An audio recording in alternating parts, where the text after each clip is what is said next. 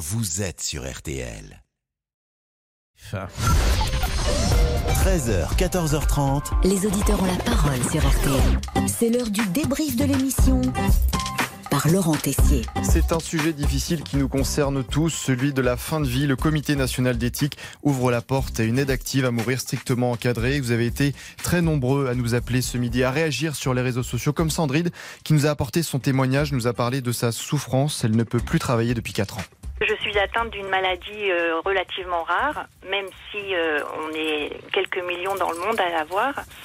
Et cette maladie fait que je perds en autonomie de façon invisible. Je suis réduite aujourd'hui à deux heures et demie d'activité. Quand je dis activité, c'est être debout, faire des choses. C'est encéphalomyélite myalgique qui est plus connu, c'est vulgarisé sous le terme de syndrome de fatigue chronique.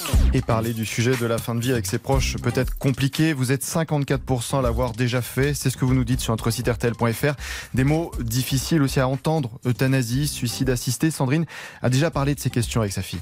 Alors moi j'avais déjà parlé de ce, problème avec ma fille euh, qui a 23 ans et que c'est difficile de parler quand même de ça avec euh, avec une enfant. Par exemple pour une dégénérescence euh, mentale, j'avais déjà pensé que ce serait bien si j'avais cette possibilité parce que le suicide en lui-même c'est quand même autre chose que un suicide assisté.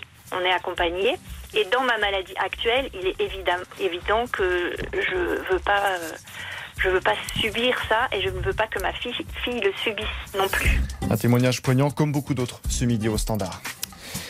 Merci